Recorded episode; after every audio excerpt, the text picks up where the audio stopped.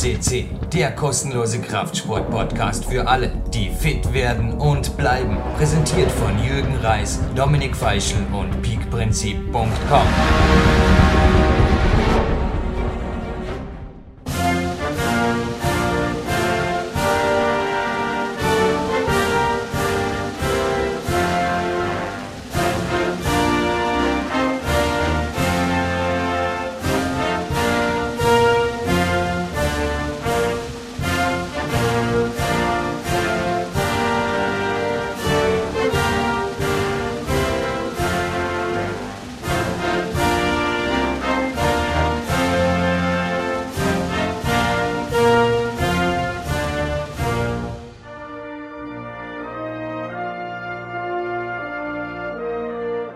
So, with the National Autumn of America, a new podcast is online of PowerQuest See.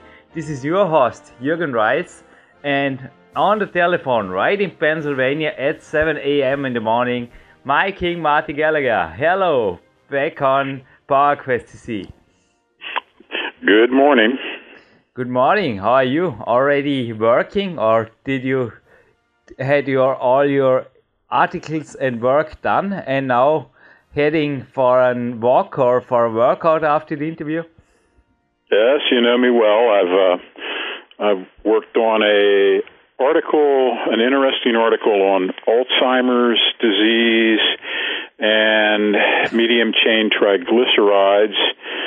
And I started that at 4:15, and I worked till about 6:30 um, I'm heading out to do. It's raining right now, so I'm going to go out to the gym and do some bench presses and some tricep work, and then I'll head to the woods for my uh, my cardio run.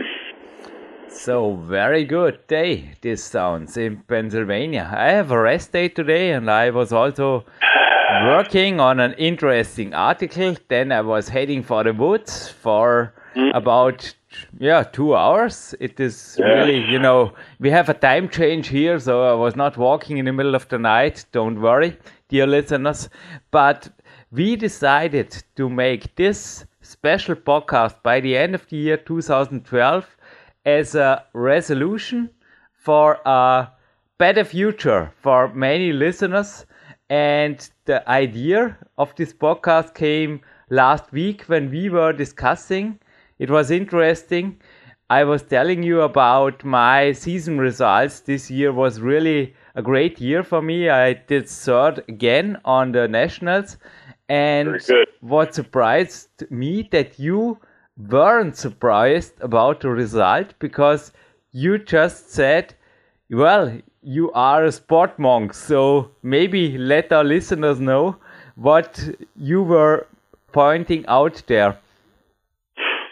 Well, you have um, centered your life, your existence, your focus around this one specific sport. And again, because you are so um, immersed in this, uh, you're able to surprise people. And I, I um, again, I think that uh, we have a saying in this country that. Um, age is not necessarily an impediment, uh, particularly uh, because as we grow older, we tend to train smarter. And as you well know, uh, so many times we see the, the young superstars blaze onto the scene and then fade just as quickly. And it's because they don't have the single minded tenacity. So many of them get to the top of the athletic heap because of genetics and circumstance. But uh, it's been my experience that those that are a little less genetically blessed, those that have to work harder, tend to be the ones that stay in the game longer. I know that was my case, and I'm, I think that that's uh, I, I think that that's your situation. Absolutely. I started much too late and I decided to give it all. And you said also in a former interview, often to me, that, you know, the others, they show up, but it's predictable that they give up when it comes to work. It's often that way. And how do you motivate yourself? Because you are, for me, the king of sport monks. to stay on your, I call it master peak plan. There is a master peak plan, which is, you know, there is no excuse for skipping a workout because the training partner is not showing up or the weather is bad or something like this. How do you stay on track? Well, let's see. I'm 62 years old. I started in 1961, so this is my 51st year. Wow. I won my first regional championship at age 14. I won my first national championship at age 17. I set my first national record in, well, two records in 1968. And uh, I've been in the deal ever since. And it's because you can't, it's not about willpower, it's about enthusiasm. Mm-hmm. You have to love it. Five decades, and it proves that it is possible to stay motivated. And why, may I ask you? This is also the reason why we put this podcast by the end of the year. Is it so hard for people to keep motivated? Because right in front of me there is a fitness magazine. And well, I just flow through the pages and it's interesting. I mean, they are having some quick fix solutions for the six pack in four weeks. On the next page, oh, there is some, I call it, is this a drug culture or what is it? I mean, they have some tablets to block away the carbs, and then they got some oh, yeah. tablets to get away the fat. And then I have another tablet, it's called Easy Diet. Oh, is this nice, isn't it? You have to do nothing at all, you just have to sit and watching TV and you you know your fat will shrink or something like this. Ah. And then they have some boosters before the training and some recovery shakes after the training. Indeed. And this is half of the magazine.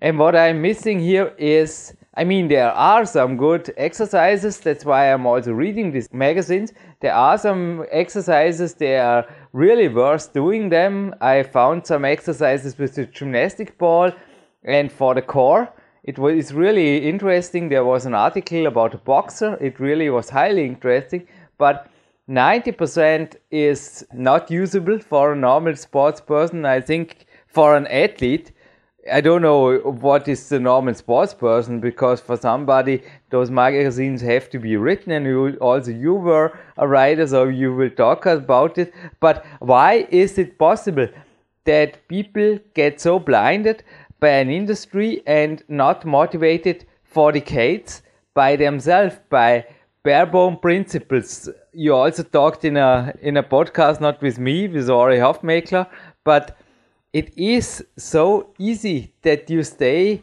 on natural ways and also on yeah, I just can say also your book points it out. I mean it is easy. Well, and now you're you're getting into the psychology of fitness.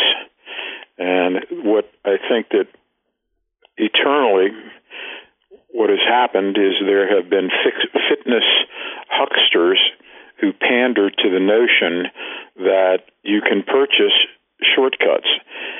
And this has been going on for well, ever since I've been in the game. And what what the idea is is that you use the big lie, and you tell people uh, that by purchasing their product, you can bypass the blood, sweat, toil, tears, and hard work necessary to to create genuine physical change. And I, I think you have to examine what it is that people are looking for. Anytime someone purchases a supplement or engages in a fitness activity, what they're looking to do is transform the body. They're dissatisfied with their physical status quo. What they want to do is they want to morph the body from what it is into what they want it to be. And if you dig deeper and examine a little little with a little more intensity, people even though they might not express it this way, they all want the same thing. They all want less body fat, more muscle. And if you look even further, what you'll find is that someone might say, "Well, no, I want to become a better." Um, the reason I'm into fitness is, is I want to be a, a better soccer player, or no, I want to uh, in, in, increase my bench press.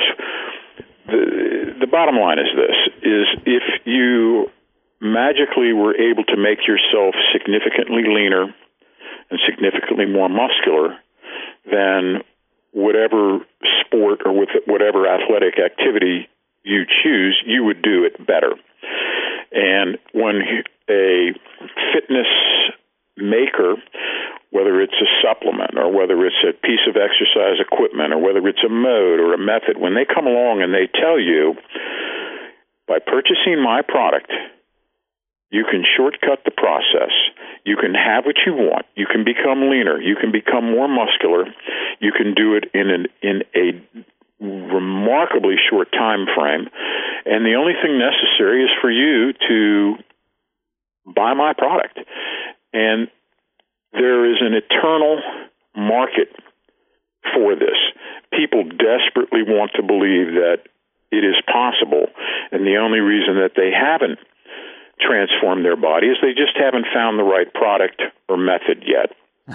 And so that's that's why this this goes on and on and on. Uh, getting back, I want to swing back to your original point. How do I maintain my enthusiasm? I maintain my enthusiasm because I get results. Results are what motivate me. Results are what keep me in the game.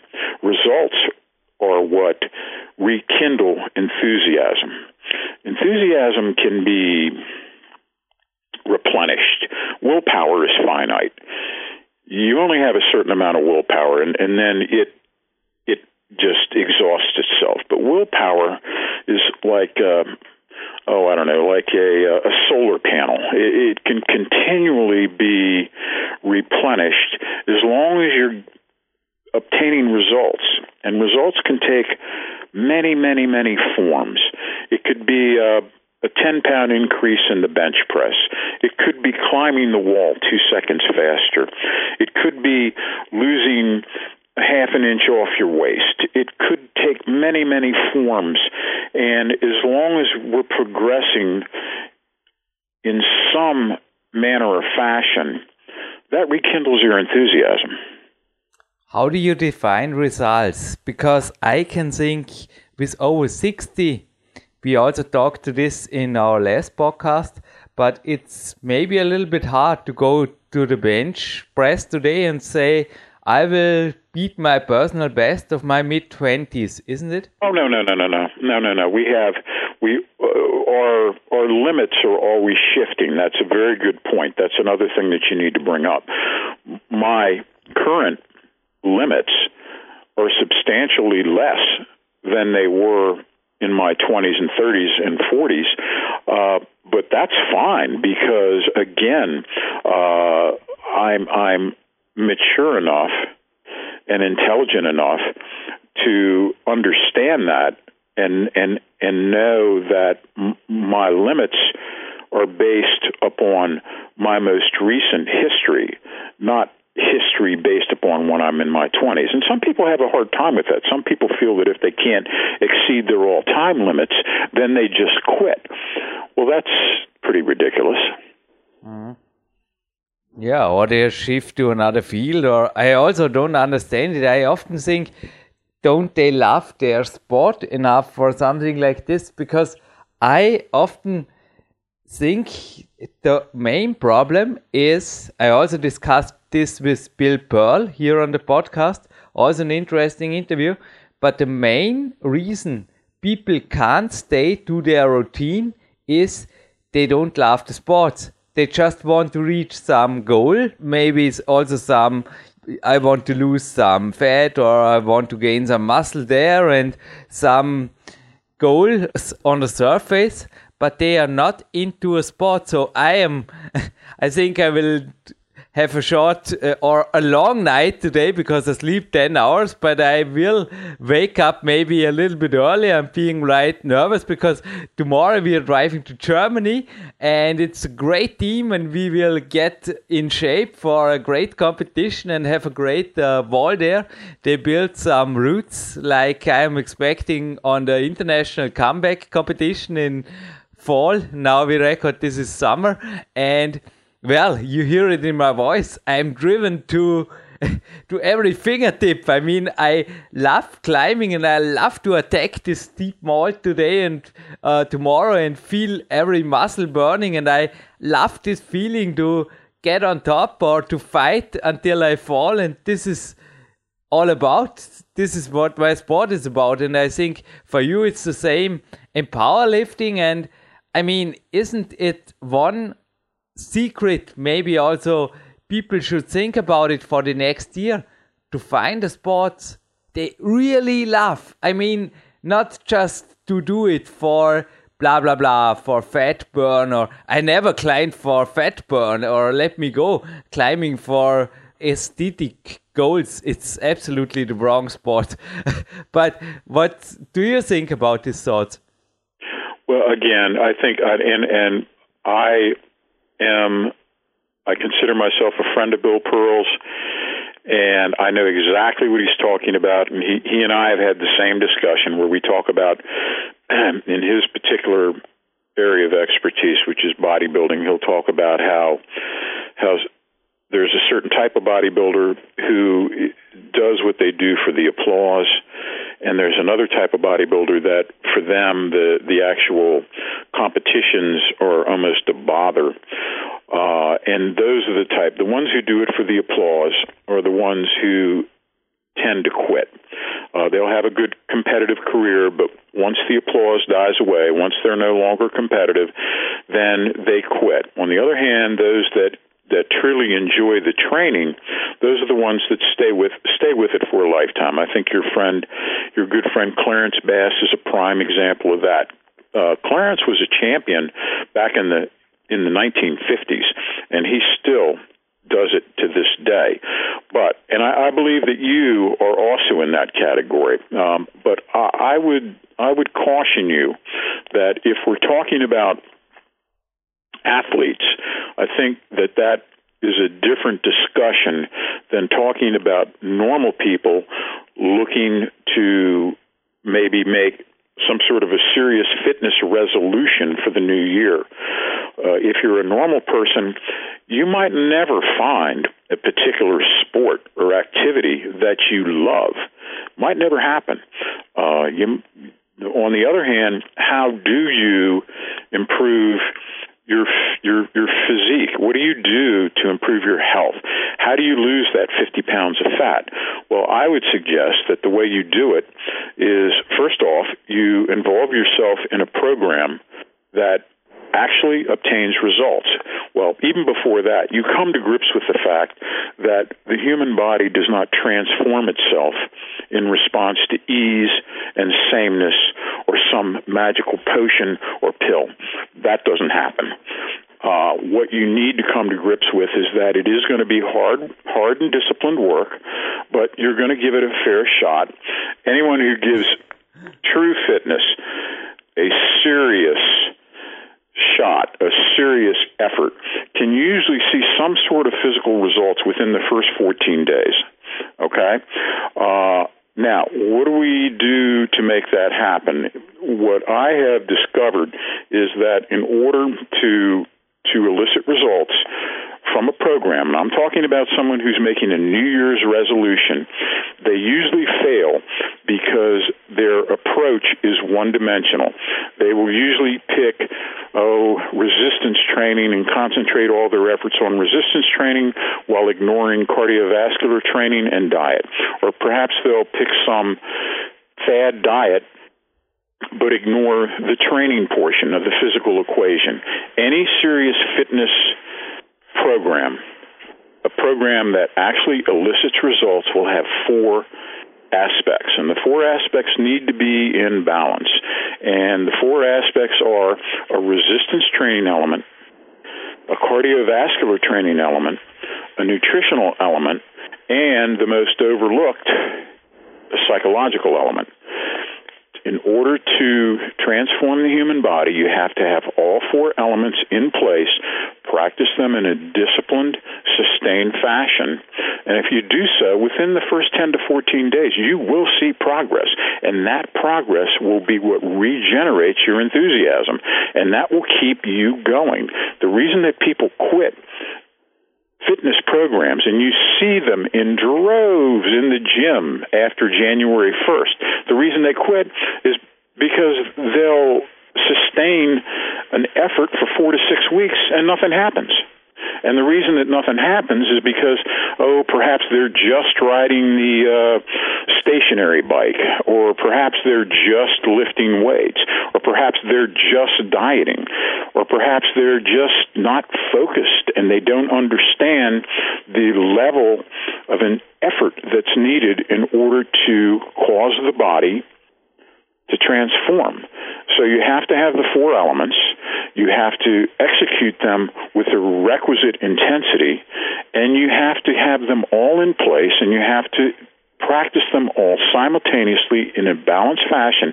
And if you do so, the body is forced to transform. It was interesting that we were talking about Clarence Bass at the beginning of your great message, my king because he is an example that proves that it is possible to shift from one field to another, but he always stayed in one field almost over decades. So he came from powerlifting, went to bodybuilding, then farther on to rowing, and now he is also in the weight room and for his photo sessions. I met him three times over there, and he is always around 5% body fat and like me always close to the peak shape but i can say all those people live extraordinary lives. They are really passionate with the sports. Clarence i never forget it. He stood in the garage and he pointed on some pictures of cars. And i asked him what are those pictures? And he said his father his father collected cars or something like this, and these photos are made by his father, and he just shrunk his shoulders. He was thinking, but in another way, he was happy. He just said with a little smile, I never had another passion like this sports thing.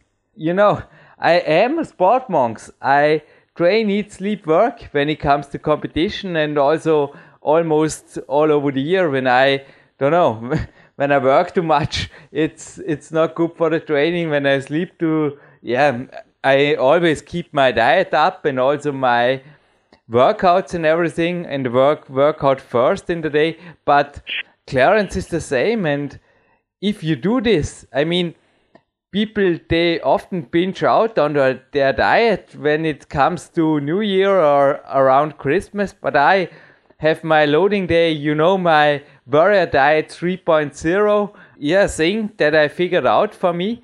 I can have my loading with over 5000 calories often every few days. Also, tomorrow I have, yeah, for sure a loading after this hard training day. It is necessary also for the recovery for the next week. I think so.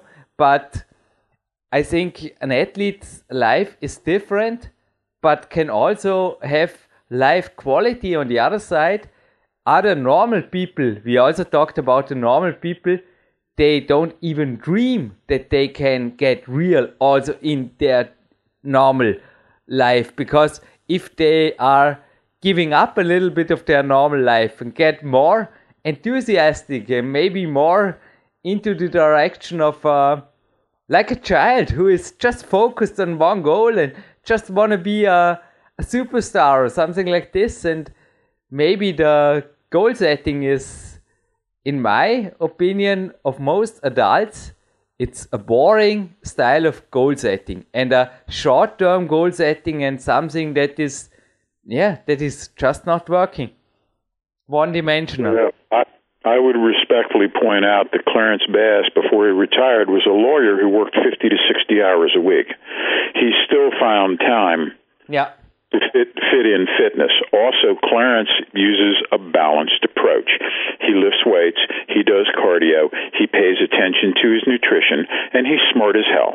Yeah, but uh, what I what I meant with balanced life, he don't live the life of a normal American, Marty. Also, you don't do this. I mean, you have he, he never he never chunks out. He never uh, yeah. He always sleeps on a regular pattern. I met him three times. He is, yeah, he worked as a lawyer, but now I can say he is a professional like you. He is a professional athlete for me because he can figure his whole week around his hard workout days, and he does, and he earns the successes. Time out, time out, time out. I understand that, but we're blessed. How many people have their time as their own? Most people have to work in order to support their families, in order to live. And I think that we, those are the people who need help. The people whose time is their own, that have, that don't have to work 40, 50, 60 hours a week in order to make a living. Uh, yeah, we're blessed. It's, it's much easier for us than it is for someone who's got a family who's got responsibilities, who's got children, who's got a wife, who's got relatives, who's got a boss who's demanding a job they probably don't care about. Those are the people I'm looking to help. Those are the people that I tell them consistently no, you can fit it in. You can have it all. You can transform your body still having a limited amount of time and you just have to work smart. You have to understand that you have to to have allegiance to nutrition, you have to have allegiance to resistance training, you have to have allegiance to cardio, and you have to be smart about it. And if you do that, you can make it happen. That's my point. I'm talking to those people in their in, in terms of their New Year's resolution. The elite athletes who who don't have to work regular jobs, they don't need my help. I don't need to address them. Uh, they have their time all to themselves. They can do as they please, when they please, however they please. I'm talking about the people that are struggling, just trying to survive. Yeah, and I I know I'm often addressing the people who want to become athletes, and I just can say, especially the younger listeners, I am self-employed like you are, Marty. You are also a professional writer, and Purposeful Primitive is one of the best sports books ever written. And I just can say there are many ways. There was a saying, I think it was even in English, that sport is big money for a little number of people. So think about it. I mean, big money in yeah in my or I think also in Marty's uh, world is a relative word. It's enough for us, but often, in my opinion, the industry makes you want more material goods that they are good for you. And for most people, there are possibilities also with the economies the next years to have less time to work, but work, do more in less time, work with more quality, and work also on your spare time or on your holidays. Maybe you can shuffle out much more time for your sports. Maybe, maybe even make there millions of possibilities to make a business out of the sports because I think the future not only the year 2013, much, much, decades, decades away. I mean, 50% of the over 50 year old American are overweight. The future will need a lot of people. They are fit, they are lean, and they show other people's what to do. What do you think about this? Well, I respectfully have to disagree. Every uh, personal trainer that I know wants to get out of being a personal trainer. And the reason is is because a, a, good personal trainer is going to have to work early in the morning, late at night, and on weekends because that's when the clients are available. Uh, I would not advise anybody to become a personal trainer because, again, it is just. Uh, uh, there are very, very, very few good personal trainers, and they tend to get lost and obscured by the personal trainers who have no problem telling these outrageous lies in order to lure clients in, and it is very hey, difficult. Sorry, sorry, time off, time off. You misunderstood me. I was not making promotion for becoming a personal trainer because these guys are also here in my country. They are making no money and they are useless. What I was talking about, yeah, other possibilities like writing good books or giving really good advices or maybe even founding gyms or something like this. You know, there are also franchising possibilities in the sport fields. They are serious and they make sense even as a part-time job. For a normal person? For a person who is looking for 2013 for a new, happier life, you know, an overall solution. Maybe not only focused on some workout changes because the job is not perfect and you know i see in my also within my friends there are some people in my opinion they work more than it is good for them because they don't need the money. Well i think this is a, dead end because my experience has been totally different. Uh, I would never advise a normal person with two children that has a thousand or fifteen hundred dollars a month in uh, health insurance payments, that has a two thousand dollar a month mortgage payment, that has cars, that has responsibilities to quit their job and become a fitness writer. Let's talk about your life, or do you really think that you are the only one who figured it out like you? I mean, you are like a role model for me when it comes to be happy in the future because you always just talk about your life. I mean, you don't fly to Hawaii two times a year and you don't have yachts and a private jet, but you are happy. Please describe, Marty Gallagher, your primitive solution that you found. I understand. You're going to understand, but I'm I'm very very lucky. I was born into this. I, I don't know if you're familiar. Uh, uh, I happen to be raised in a community of strength athletes. Uh, it's almost like I was, uh, uh, you know, in the in the martial arts world. It's like I was born into the Gracie family. Yeah, I mean, I'm I'm also I'm training every day since I'm 14. Yes, this is not the experience of the normal person. Uh, I, I I I've been extremely fortunate. I was also blessed with being a, a natural writer.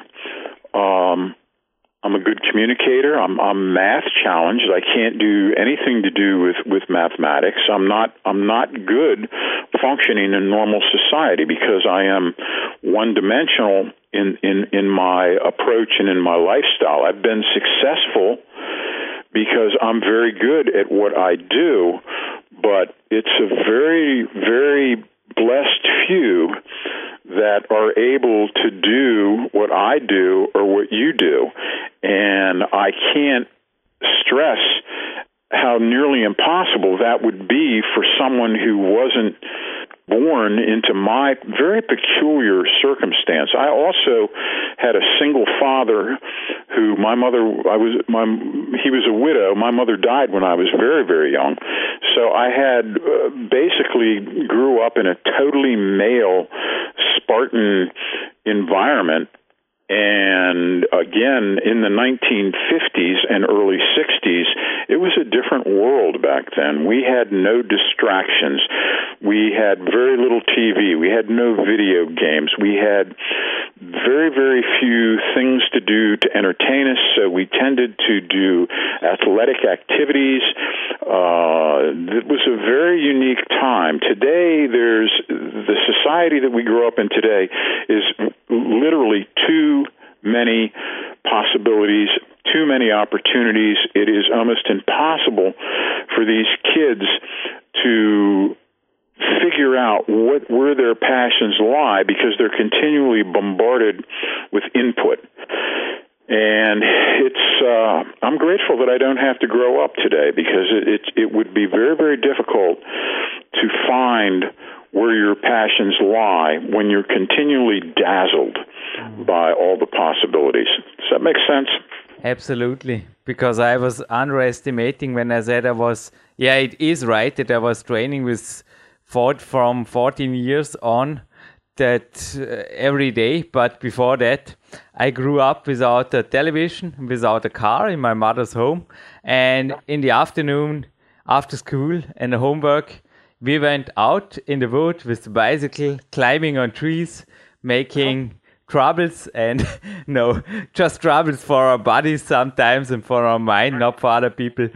But it was, yeah, a free childhood. And I often, I sometimes get, not often, often is overestimated, but sometimes I get emails from young listeners, so in their mid 20s, and they write me and they said, Hey, Jürgen, you encourage me to get self employed or just yeah a man who is visiting me this year he founded a company. It's natural body power. It's a clothing wear company. And marco Klus is the boss. And he said he read my books. He listened to the podcast. And sometimes my word you know they staggered him into a direction. He quitted his job and this is the thing I want to point out that there are other possibilities, and also you are for me uh, absolutely idle when it comes to getting old or getting sorry you are not old in a in a uh, mature age of an athlete okay with over 60 and stay happy and stay the king of your own castle and not the slave of somebody else well, again, I was very, I'm very, very lucky in that in that regard. I, I also, I, I can't overestimate how important the internet was to to to me, because I basically can write what, whatever comes into my head, form it into an article, uh, email it to someone, and they send me a check uh, that's magic. This wasn't possible back in the in the 50s and the 60s, and uh, it's it's an amazing time we live in. Uh, the reason that I'm able to live in the country is because I don't have to report to an office because of the internet. I can conduct my business by email and make money, and and that's an amazing thing. That's a very very amazing thing when you think about it. Uh, this was, has only been possible since the 1990s. It's a very recent innovation, and it allows us to not have to be chained to urban environments. Um, so that that's that's been a, a, a big part of my life, and a big part of why I'm able to live this this isolated. Uh, I live the life of a of a writer, um, and and it's it's only because of the internet. Uh, in in years gone by, I would have to report to an office and all that. So so we're very lucky in that regard. Both of us are very lucky, and I have no problem encouraging someone who is very young, talented, and does not have family responsibilities. I have no problem saying that hey, you might want to give this a shot. I really don't. I just am cautious when older people who do have children and, and, responsibilities have some sort of a midlife crisis, I would never encourage them to do what I do uh, because, frankly, they won't make it. Mature, a mature podcast. And one thing I wanted to tell you Clarence Bass, I was driving with him in the car and I just wrote my second book, working on number three on peak time and he looked me into the eye and he didn't say, give it a shot. He looked me deep into the eye and said, Jürgen, give it all. Give all your energy into this. You can do it. But the internet, I think it offers many people ways to work from home. I love this. I also do my telephone coachings here from home and I don't receive checks. I make the charges normally already over the credit cards and it is great. I mean, you can do everything from home. And I just was training yesterday, and there was some radio station reporting about traffic jams all over the land. And I still have no car. I have my bicycle and my feet and I was in no traffic jam yesterday afternoon. There were no, uh, you know, there was some accidents all over the country, and it was really a terrible afternoon. I think they get the normal peoples at normal workplaces, they got home two hours later as they expected to, and then for sure they have to skip a workout. But I mean, all the listeners, as Marty said, who are young and who want to give it all, think about the possibilities of the year 2013 because this is maybe not the year, also because of the taxes and everything and the gasoline prices to buy a brand new car or a bigger car. Maybe this is not the, rest, the solution which makes you a happier person and brings you further to your goals when it comes to body transformation. Yeah, I can agree with that. Absolutely. Buy a bicycle. Absolutely. Just just don't be irresponsible. Yeah. Don't hurt people, and uh, you know don't don't jeopardize others with your own selfish goals. If if you're in a situation that it's that is a reality, then by all means have at it. Just just understand that every situation has a downside, and for every person who wants to own a gym understand that there is somebody who owns a gym that can't wait to get out of that business. Yeah. Oh, this is great. Yeah. this is a great thought. Anyway, listen, I, I have I hate to part good company, but I have got to jump off. I have a, a phone interview myself with a uh, a client, and I hate to hate to to prematurely end this, but time has gotten away from us, Jurgen. It's always I always lose track of time when I talk with you. It's all right because I also have an appointment, a little bit recovery training in the afternoon, and later on we will have some work to do here in the office, like you do. Yeah, this was a great interview, and I think we can we finish should, this we with see one. If we can get my my book translated into German or Austrian, so that uh, your your folks can can can read the uh, purposeful primitive, because everything that we've discussed is in the book, in particular the the the transformation part. I mean, it, it, to to affect a transformation, please keep in mind the four elements that we talked about. You have to have a cardiovascular element. We need to train our guts, our internals. We need to make them function better. We need to have a resistance training element to build and strengthen the 600 muscles of the human body. We certainly need a nutrition element, and there are different nutritional approaches. There is not one single diet diet that trumps all others. In fact, smart people, smart athletes rotate diets like they rotate training programs. Finally, you have to have a psychological element in your fitness regimen, both short term psych, long term, which is you use your long term psych, which, which keeps you adhered to the program. When you have all four elements in place and present, that's when you make progress. And when you make progress, fitness becomes fun.